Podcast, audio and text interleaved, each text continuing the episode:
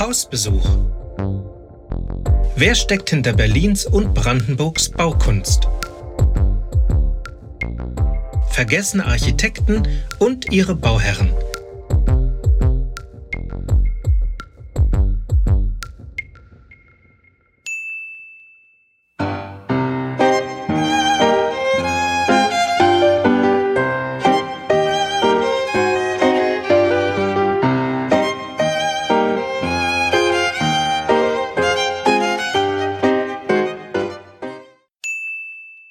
Ernst L. Freud. Den Namen Freud verbinden die meisten von uns mit der Person des Arztes und Psychologen Sigmund Freud, der mit seinen Werken zur Erforschung des Unbewussten und der Psychoanalyse weltweit für Aufsehen sorgte. Weniger bekannt ist Ernst Freud, der sich als Architekt in Berlin einen respektablen Namen machte und zahlreiche Landhäuser in Berlin und Umgebung entwarf und realisierte. Dennoch ist auch sein Name, wie der viele Architekten seiner Zeit vergessen. Liegt es allein daran, dass er als jüdischer Emigrant in London verstarb und nicht mehr Teil der deutschen Nachkriegsarchitektenschaft war? Gehen wir der Sache einmal nach. Ernst Freud wird als Kind Sigmund Freuds und seiner Frau Martha Barneis am 6. April 1892 in Wien geboren. Nach Mathilde, Jean-Martin, Oliver ist Ernst das vierte von sechs Kindern. Auf ihn folgen noch Sophie und Anna. Die Mutter Martha stammt aus einer Hamburger Kaufmannsfamilie, die aufgrund einer Insolvenz von Hamburg nach Wien umgesiedelt war. Dort lernt Martha 1882 ihren späteren Mann Sigmund kennen. 1886 heiratet das Paar in Hamburg.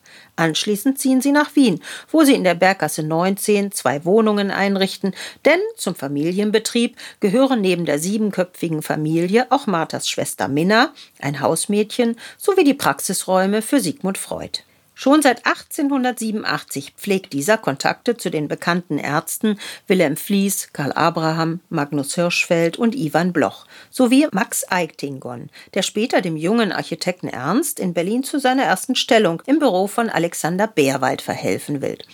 Doch vorerst zurück nach Wien, wo Ernst die Technische Realschule besucht und Freundschaft mit Rudolf Maria Schindler und Richard Neutra schließt, mit dem er lebenslang verbunden bleiben wird. Nach Abschluss der Schulausbildung beginnen die beiden Freunde 1911 das Studium der Architektur an der Technischen Hochschule in Wien.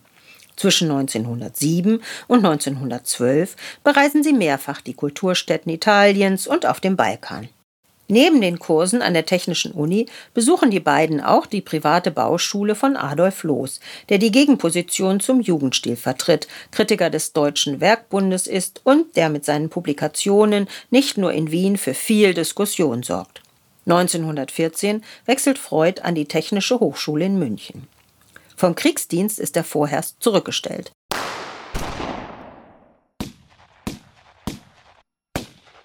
Doch ein Einsatz an der Front wird ihm nicht erspart.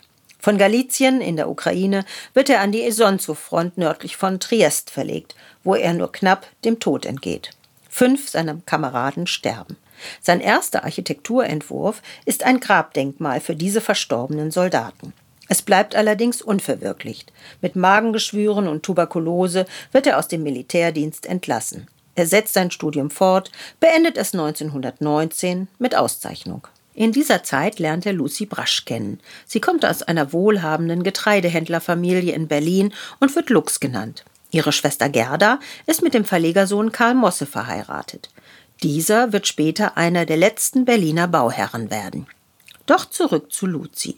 Seit 1916 studierte sie Philologie in Berlin, war nach München gewechselt und studiert, als sie Ernst trifft, bei Heinrich Wölflin Kunstgeschichte. Als ihr Vater 1920 stirbt, zieht sie nach Berlin. Freud folgt ihr. Er tritt in die jüdische Gemeinde ein, heiratet Luzi und nimmt das L zu ihren Ehren in seinen Namen auf.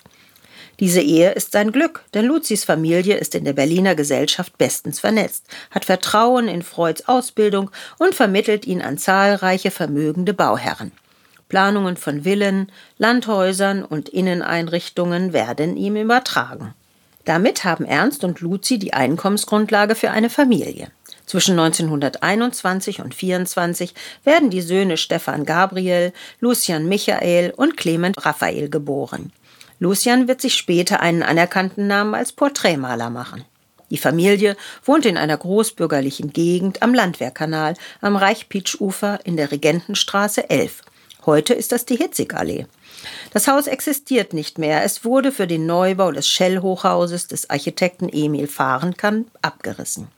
In Freuds Nachbarschaft wohnen viele Künstler und Kulturschaffende, wie der Wiener Architekt Alex Kurz, mit dem Ernst Freud zusammenarbeitet, oder Franz Oppenheimer, dessen Erfahrungen mit der genossenschaftlichen Siedlung Eden in Oranienburg Einfluss auf Ernst Freud nimmt. 1924 zieht Familie Freud um. Die neue Wohnung liegt nicht weit entfernt in der Regentenstraße 23. Auch hier ist die Nachbarschaft geprägt durch vermögende Mieter, Bankiers, Ärzte, Professoren. Auch der Bildhauer Georg Kolbe wohnt hier. Sein Zuhause ist im Gebäude nebenan.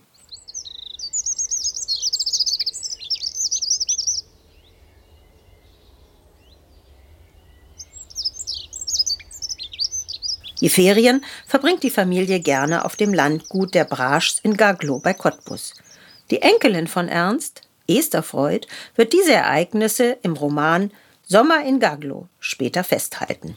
Mit seinem Jugendfreund Neutra hält er engen Kontakt. Und Neutra kommt nach Berlin. Aber anders als Freud muss sich Neutra Anfang der 20er Jahre mit Gelegenheitsjobs über Wasser halten. Freud verschafft ihm zwar Arbeitsvermittlungen, aber eine Zusammenarbeit kommt nicht zustande. Richard Neutra schreibt in einem Brief an seine Freundin Dione Niedermann im September 1921 aus Luckenwalde. Ich war gestern in meiner Passangelegenheit in Berlin und aß zu Abend bei Ernst und Lux Freud. Die Frau Lux ist eine außerordentlich kluge, nicht nur studierte Frau und war gestern weniger verschlossen als früher sonst. Der Ernst Freud ist ein blonder, stattlicher Mensch von großem Temperament und gutem Herzen. Unser Verhältnis ist ein herzliches, aber nicht völlig freies, da es uns so verschieden geht. Er bewundert mich und hält mich für sehr begabt, vielleicht auch für einen Outsider.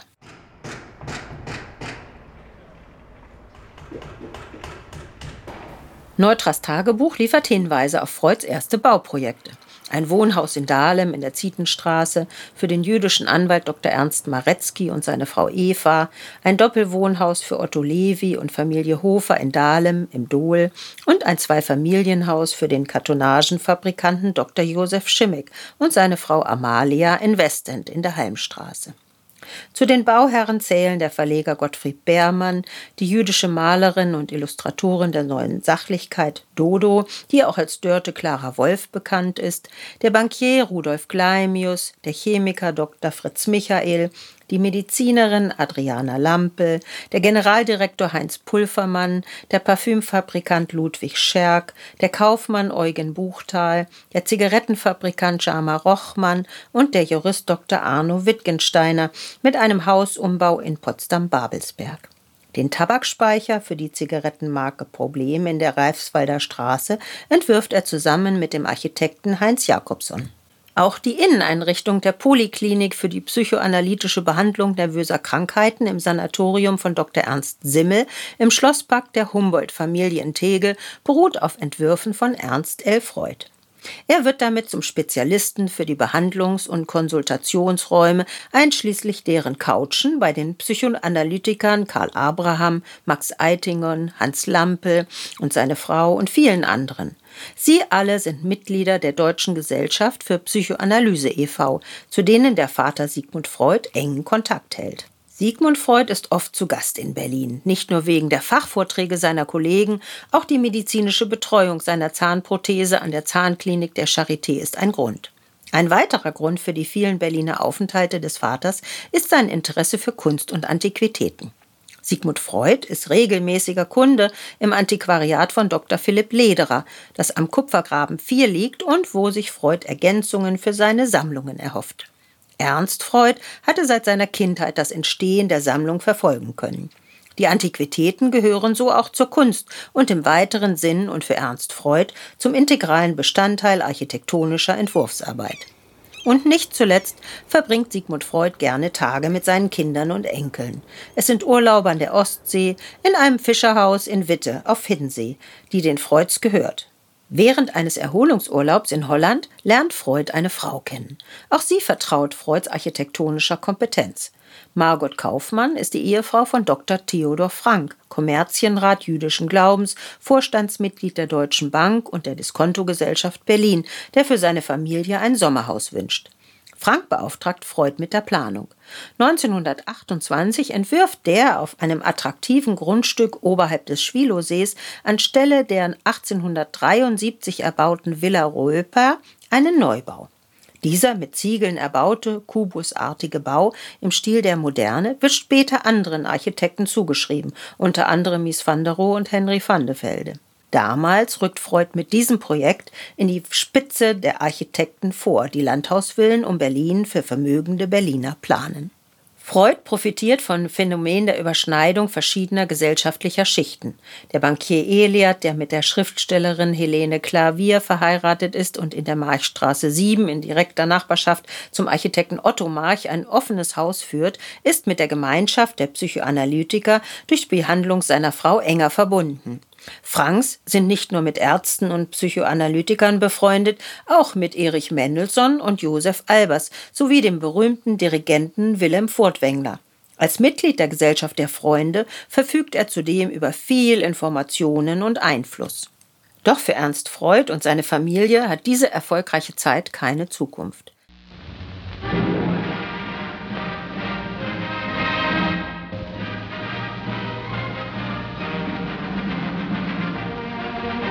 1933 bereitet er in der Matthäi-Kirchstraße 4, wohin die Familie 1932 gerade umgezogen war, die Auswanderung vor. Er reist nach London, sucht für die Kinder eine Schule und für die Familie eine Wohnung. Nach Übersiedlung eröffnet er in London ein neues Büro, plant und verwirklicht einige Wohnprojekte. Nach einer Herzattacke gibt er das Atelier 1966 auf. Er widmet sich nun der Unterstützung seines Vaters, richtet ihm in Hampstead eine Wohnung ein und publiziert seinen Briefnachlass. Freud verstirbt am 7. April 1970 in London, nur wenige Tage vor seinem Freund Richard Neutra, der am 16. April 1970 anlässlich eines Baustellenbesuchs in Wuppertal verstirbt. Weder Neutra noch Freud hinterlassen viele Bauten, die in Berlin heute noch angeschaut werden können. Das Övre ist jeweils überschaubar. Für Neutra stehen zwei Projekte in den Berlin-Brandenburgischen Denkmallisten. Für Freud sind es vier.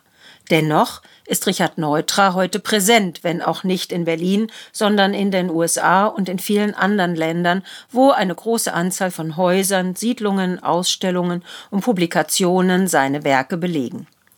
Freud hingegen untermauert das Gedenken an seinen ohnehin schon berühmten Vater. Schade eigentlich. Gehörten die beiden Freunde doch zu den Architekten der Moderne, die Berlin und Umgebung seinerzeit prägten. Aber nicht nur dieser Architekt, diese Architektin ist in Vergessenheit geraten. Auch viele andere Baumeister haben in Berlin Bauten hinterlassen, die begeistern, die sich im gewandelten Stadtbild verstecken und die es zu entdecken gilt. Möchtet ihr mehr zu den Berliner Architekten erfahren, seid herzlich willkommen auf der Webseite www.edition-eichhorn.de. Dort findet ihr mehr zu den Architekten und Architektinnen und deren Geschichten und Werken. Schaut einfach einmal vorbei. Es gibt auch gedruckte Bücher. Und für einen Ausflug nach Italien sei die Reihe Palladio Aldinen empfohlen. Auch für diesen Baumeister und seine Werke gibt es eine Podcast-Reihe. Viel Spaß beim Reinhören wünschen euch Ulrike Eichhorn und Dr. Klaus Detmer.